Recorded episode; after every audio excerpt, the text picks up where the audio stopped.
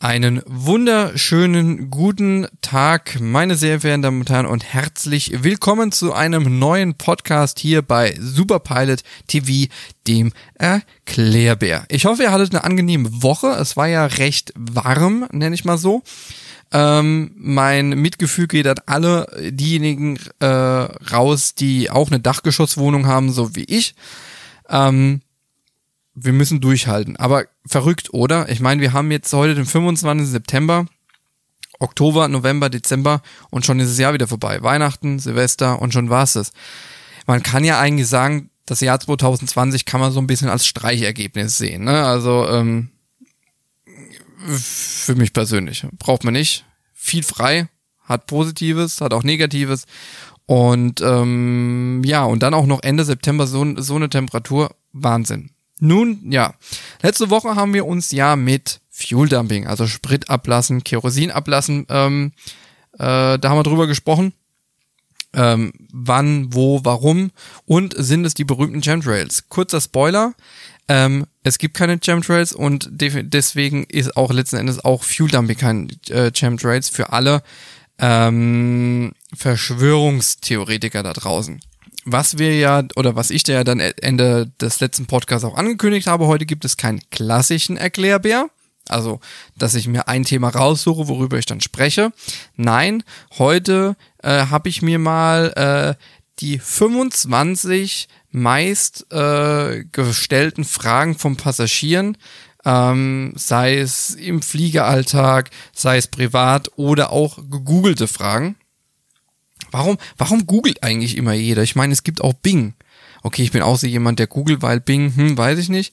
Aber gut, anderes Thema. Damit wollen wir uns heute nicht befassen. Ähm, ich würde sagen, wir fangen auch direkt los. Äh, wir werden so, ich werde so die Fragen so nennen, dann werde ich so meine persönliche, also meine persönliche Antwort zu geben, vielleicht auch mal ein paar so links und rechts, wenn wir auch ein bisschen gucken. Und ähm, so wie ich mich kenne, wird es äh, wieder extrem lange. Nun ja, kommen wir zur ersten Frage. Die erste Frage, die oft äh, gestellt wird, also bei mir war es in letzter Zeit öfter so, ähm, fliegst du denn immer die gleiche Strecke aus Düsseldorf? Hm. Es ist erschreckend, dass ich die letzten Flüge, die ich gemacht habe vor Corona, wirklich, ähm, da wäre meine Antwort ja gewesen. Aber ansonsten wechseln die eigentlich relativ gut durch. Problem an der Sache ist, dass ich tatsächlich aus Düsseldorf raus sehr, sehr oft ähm, nach Italien geflogen bin. Erschreckenderweise. Also vor allem zu Air Berlin Zeiten viel, äh, also Air Berlin Zeiten nur nach Italien. Ähm, irgendwann wird's auch langweilig. Also äh, auf hohem Niveau jetzt meckern, ne? aber äh, viel Italien geflogen. Aber ansonsten wechselt es eigentlich immer. Ähm, gut durch. Die nächste Frage, da, da ist mir auch wichtig, äh, da will ich ein bisschen was sagen.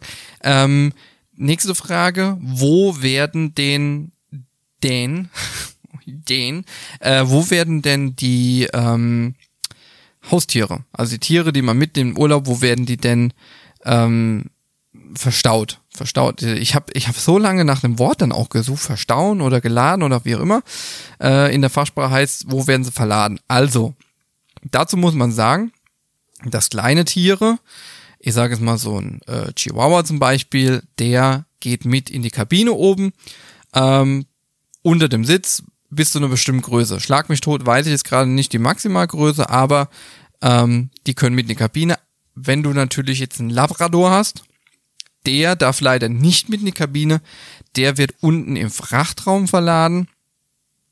Und äh, genau, der wird da reingestellt in, in der Box, äh, wird festgezurrt, dass er natürlich nicht durch die Gegend fliegt. Und äh, tatsächlich ist es so, ähm, also ich, ich persönlich, äh, ich hat, bin mit Hunden aufgewachsen. Ich muss sagen, ich bin kein Fan davon, weil da unten ist es dunkel, es ist laut, es ist nicht unbedingt so warm, ja. Ähm, es gibt da die Möglichkeit, da unten zu heizen. Sollte man auch tun.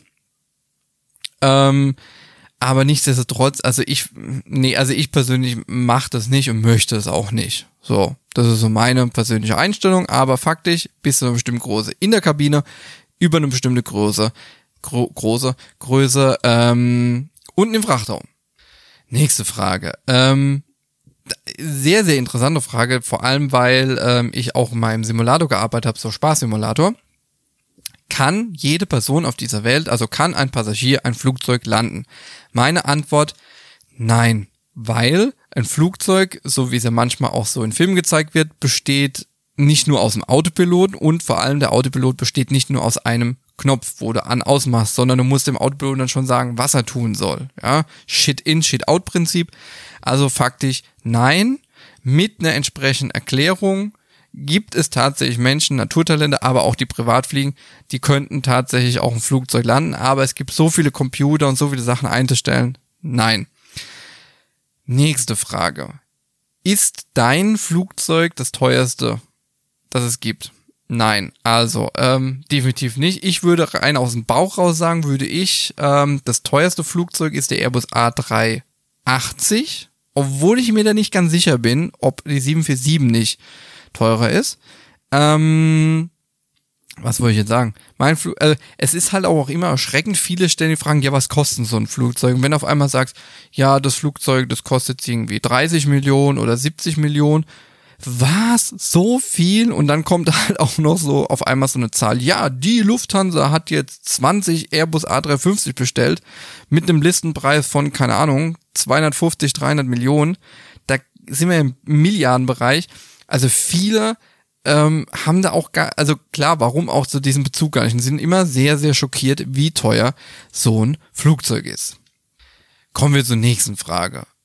Auch immer, also es gibt ja immer so verschiedene Fragen, es ist dann, es ist halt immer schwer. Mich hat mal äh, in der Familie gefragt, das ist jetzt eine Frage aus der Familie, was war denn oder was ist denn das anspruchsvollste, was du bisher angeflogen bist? Also die Frage war, welcher, welcher Flughafen?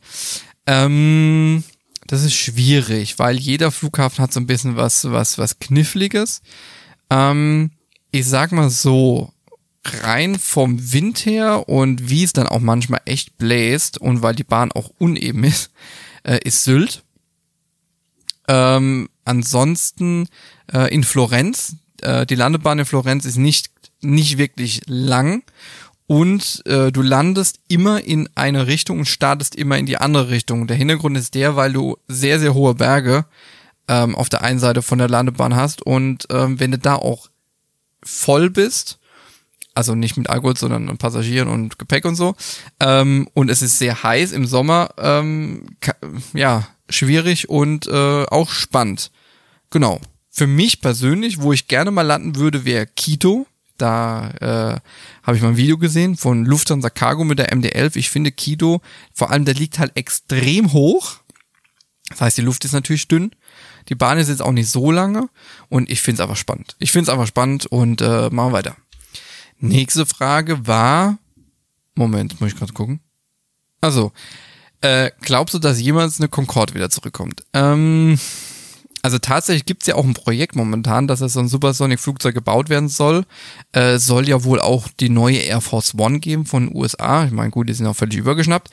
Ähm, also sollte es nicht grundlegend was an den Antrieben ändern, dass die Spritspanne werden, glaube ich eher nicht. Also Fakt ist ja auch, dass die Concorde ein immenser ähm, ähm, ähm, ähm, äh, einfach Prestige damals war. Das Ding war ja nicht Kostending. Das Ding hat ja, hat ja äh, so viele Passagiere wieder reingepasst haben, so viel, das Ding hat einfach nur Sprit verbrannt. So. Genau. Ähm, ja. Ähm, dann kamen wir noch zu einer anderen Frage. Die habe ich aber tatsächlich mal in einem anderen Podcast, glaube ich, mal erwähnt gehabt. Ich bin mir da relativ sicher. Und zwar ähm, beim Druckverlust fallen ja Sauerstoff. Bei eventuellem Druckverlust fallen Sauerstoffmasken aus der Deckenverkleidung. Ziehen sie sich an sie ran und erst dann helfen sie äh, älteren Leuten, Kindern, wie auch immer. Irgendwie sowas war das, ne? Also tatsächlich die Sauerstoffmasken, die hinten runterfallen, funktionieren 15 Minuten. Genau. Ähm, Habe ich definitiv schon mal angesprochen, genau. Äh, dann ganz lustig vor, boah, jetzt muss ich überlegen, vor ein paar Wochen auf dem Geburtstag, äh, immer wieder spannend, weil viele sagen, boah, ey, äh, Fliegerei ist cool und so. Ähm, habe ich mal, habe ich erzählt, ich habe mal im Flug, äh, bei, bei einer Spätschicht im Flug, als es dunkel war, habe ich tatsächlich eine ähm, Sternschnuppe gesehen. War mega, also wirklich das auch aus der Luft zu sehen, war cool und überhaupt, das war meine erste Sternschnuppe, die ich überhaupt gesehen habe. Und dann kam direkt die Frage, sag mal, hast du eigentlich auch, das war doch bestimmt ein UFO, hast du schon mal UFOs gesehen? Das war eher eine Scherzfrage. Ähm, nein, ich habe noch kein UFO gesehen, auch wenn man manchmal, man muss sagen, die Sinne spielen einem gern mal so ein bisschen so, ne, ein bisschen verrückt und äh, nein, ich habe noch kein UFO gesehen. Es soll aber Menschen geben, die schon mal gesehen haben. Keine Ahnung. Auch in der nächste, äh, nächste Frage auch interessant. Und zwar, da äh, würde ich so ein bisschen anschließen an die, an die andere Frage. Ähm, ähm, ähm, kann jeder ein Flugzeug fliegen? Ähm, kam auch die Frage, sag mal, ihr Piloten, ihr arbeitet doch eigentlich nichts, oder? Eigentlich, es fliegt doch nur der Autopilot. Ähm, ja, also es, es fliegt nicht nur der Autopilot. Also Starts und Landung machen wir eigentlich schon selbst, es sei denn, das Wetter ist extrem beschissen, dann macht es auch der Autopilot. Äh, man könnte es auch selbst fliegen, aber gut, ne? Ähm, unterwegs tatsächlich so fliegt der Autopilot. Es gibt aber äh, auch mal das Problem, dass ein Flugzeug irgendwo steht und dann geht und der Autopilot ist kaputt. Also der funktioniert irgendwie nicht. Der springt irgendwie dauernd raus, der deaktiviert sich immer selbst. Dann ist es tatsächlich sogar erlaubt, das ist dann Pilots äh, Decision, ähm, ist es tatsächlich erlaubt, von Hand die komplette Strecke zu fliegen. Muss natürlich, also wenn du jetzt beispielsweise von Nürnberg nach Düsseldorf fliegst, ganz ehrlich, dann fliegst du halt von Hand. Ne? Aber wenn du jetzt irgendwie anderthalb Stunden, zwei oder noch länger fliegst, boah, äh, da von Hand fliegen, weil du musst die Höhe immer genau halten, Kurs und so weiter. Also frisst schon Kapazitäten, ne? So. Äh, nächste Frage. Was machen, das äh, habe ich glaube ich auch mal erzählt, was machen Piloten tatsächlich beim Fliegen? Und da kam die Frage, sag mal, was machst du eigentlich, wenn du da nur gerade ausfliegst? Guckst du Filme, hörst du Musik? Ähm, äh, sie sollten es nicht tun. Ähm, man kann es natürlich tun. Es kommt natürlich auch immer auf einen Kollegen an, der mit einem im Cockpit sitzt. Man kann es tun, man sollte aber definitiv, ich meine, letzten Endes, du bist, wir sind trotzdem auf der Arbeit, wir werden dafür bezahlt. Wir sind nicht, werden nicht dafür bezahlt, jetzt Filme zu gucken oder sowas, ne? Aber wenn du natürlich mal irgendwie fünf, sechs Stunden nur gerade ausfliegst oder gerade Langstrecke, ganz ehrlich, dann lest doch einfach ein Buch. Ist doch auch viel, äh, viel äh, besser, muss ich sagen, oder? Ähm, dann, äh, was war noch? Ach so, sind denn Gewitter wirklich so gefährlich? Warum fliegt man da teilweise so weit außen rum? Ja, Gewitter sind extrem gefährlich. Äh, niemals durchfliegen. Gut, jetzt ist natürlich so, das Wetterradar ist ja auch nur ein Computersystem. Es gibt Flugzeuge, da funktioniert ein Wetterradar nicht so gut. Und dann kann es auch mal passieren, wenn es dunkel ist und du nichts siehst. Gut, bei Gewitter, ganz ehrlich, die Blitze in den Wolken, die siehst du ja, da fliegst du da nicht hin. Aber es ist auch schon öfters mal vorgekommen, dass auch mal ein Flugzeug da reingekommen ist. Ähm, aber das ist nie schlimm ausgefallen. Gut, jetzt abgesehen von dem Air France-Absturz damals in diesem schweren Gewitter da unten in Brasilien. Aber ja, Gewitter ist sehr, sehr schlimm. Durch, aufgrund der starken Auf- und Abwinde, die da drin herrschen. Also sollte man nicht unbedingt ähm, reinfliegen. Ähm, dann hat mich mal mein was ist jetzt zu mir? Familien. Familienfeier hat mich mal, äh, wurde ich mal gefragt, sag mal, ich habe jetzt ab und zu mal, wenn ich irgendwie aus dem Urlaub zurückgeflogen bin, saß auf einmal ein Pilot neben uns in Uniform. Warum fliegt, also warum, also warum sitzt ihr denn bei den Passagieren und dann aber in Uniform? Ist es, weil derjenige es einfach cool findet? Nein, also tatsächlich, das sind sogenannte Proceedings.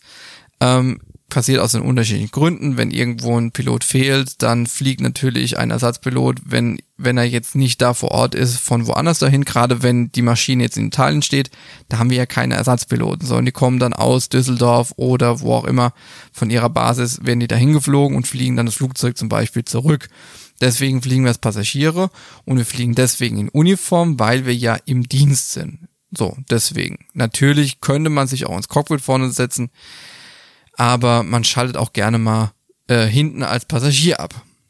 Und weiter geht die lustige Fahrt. Was macht ihr denn bei einem Notfall? Naja gut, erstmal äh, Ruhe bewahren ähm, und äh, so schnell wie möglich halt landen. Ne? Also Medical Emergency, klar, Triebwerkausfall und so weiter und so fort. Ähm, dann, ähm, genau, äh, zu dem Thema, dürft ihr, äh, hört ihr Musik oder sonst irgendwas? Dürft ihr auch schlafen? oder schlaft ihr auch während dem Flug? Ähm, ja, dürfen wir. Unter Umständen macht man das auch. Ähm, Gerade auf der Langstrecke, klar, da schläft immer einer. Äh, auf der kurzen Mittelstrecke äh, nennt man äh, ähm, äh, äh, Control Rest. Ja, also du sagst deinem Kollegen, du äh, fragst deinen Kollegen, du, ist es okay, wenn ich mal eben für 10, 15 Minuten die Augen zu machen oder sonst irgendwas, ne? So, genau. Äh, dann kommen wir direkt zum, zum nächsten Thema. Okay, ich habe zwei Fragen draus gemacht, aber ähm, was sind die Vorteile von einem Langstreckenflug oder Nachteile? Boah, schwierig. Also ich mache ja keine Langstreckenflüge, aber ich sag mal so, die Vorteile ist natürlich, ähm, du hast einmal Boarding und einmal Deboarding. Das heißt, es kann nur einmal am Tag was schiefgehen. Das finde das find ich persönlich äh, sehr, sehr positiv daran. Negativ gut, du fliegst natürlich extrem lange. Ähm, genau. Ja, dann die, direkt die nächste Frage hinten dran. Was fliegst du denn lieber? Würdest du lieber Langstrecke fliegen oder eher Kurzstrecke? Also, ich muss ganz ehrlich sagen, ich bin aktuell eher Fan von Kurz- und Mittelstrecke. Da passiert einfach mehr. Du, du bist an viel, an verschiedenen Flughäfen in ein paar Tagen am Stück. Du landest öfter, startest öfters, äh, hast viele verschiedene Situationen, also Wetter und so weiter auf der Langstrecke. Du startest einmal am Tag, fliegst irgendwo hin und landest. Das ist so. Also aktuell würde ich sagen, mm, eher äh, Kurz- und Mittelstrecke. Ähm, auch Klassiker. Warum müssen denn Mobiltelefone ausgeschaltet werden? Also wohl, also beziehungsweise schaltet ihr auch eure Handys aus? Ja, weil ähm, das Handy versucht ja immer den bestmöglichen Empfang zu suchen. Und äh, je höher wir sind, desto weniger Empfang hast du, bis du irgendwann keins machst. Und äh, wenn das Handy dann die ganze Zeit sucht, ähm, es gibt ja dieses hört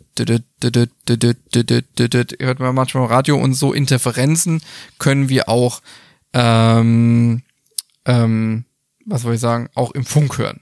Genau. Auch interessante Frage, wie oft bist du denn zu Hause? Ähm, kann man schwer sagen. Also faktisch ist es so, dass wir eigentlich immer zehn Tage frei haben im Monat. Kann aber auch trotzdem mehr sein als nur zehn Tage von 30, weil ähm, wir haben fest geplant Dienste, wo wir im Prinzip schon mit Dienstplan veröffentlicht wissen, okay, an dem Tag fliegt er dahin, an dem Tag fliegt er dahin. Und dann gibt es ja sogenannte Standby-Dienste noch, also Bereitschaftsdienste, wo du auf Abruf zu Hause bist, falls einer krank sein sollte oder aus irgendwelchen Gründen brauchen sie noch einen Pilot. Also zehn Tage auf jeden Fall. Wenn du natürlich aus dem Standby nicht aktiviert wirst, ähm, wir haben bis zu sechs Standby-Dienste, können es auch mal, wenn du wirklich einen guten Monat und viel Glück hast, ähm, auch 16 Tage frei haben, wo du, ähm, wo du zu Hause bist mit Freunden und sowas machen kannst. Thema, was macht ihr unterwegs? Was essen wir denn? Ähm, also entweder Crew Meal, ja, also wir haben an Bord haben wir Crew Meals extra geladen, das heißt, lassen wir uns dann vorbringen. Ähm, oft auch aber selbst mitgebrachte Sachen, also zum Beispiel selbst gekochtes oder ähm, auch viele, Ban also Bananen und sowas, so, sowas. Ne? Also entweder selbst mitgekocht oder Crew Meals. Ähm, dann tatsächlich auch einer in der Familie gefragt, äh, welche Nationalität hat denn bitte ein Kind, wenn das an Bord geboren wird? Ne? Weil da hatten wir es über die Diskussion mit USA. Wäre doch gut, wenn du eine Green Card hast und sowas, dann kannst du einen ausgeben, wie du willst. Also tatsächlich so, wenn ein Flugzeug an Bord geboren wird, dann hat es entweder die, also man kann es dann auswählen, entweder Nationalität äh, von dem Land, wo wir gerade drüber fliegen, von dem Land, wo wir gestartet sind oder von dem Land, äh, wo wir landen werden. Also freie Auswahl sozusagen. Also man kann sich überlegen, wenn ihr, wenn ihr in die USA fliegt und äh, euer Kind kommt auf die Welt, könnt ihr es zum US-Amerikaner machen. ähm, wie kalt ist es eigentlich bei euch da oben? Also faktisch ist es so, dass ähm, bei uns im Flugzeug ist eigentlich immer schön warm. Wir drehen natürlich die Heizung hoch, wir können ja im Flugzeug steuern. Ähm, gefragt war aber eigentlich eher so, ähm, wie kalt es denn da oben in der Flughöhe ist. Ich sag mal, minus 56 Grad. Ja, so das Kälteste.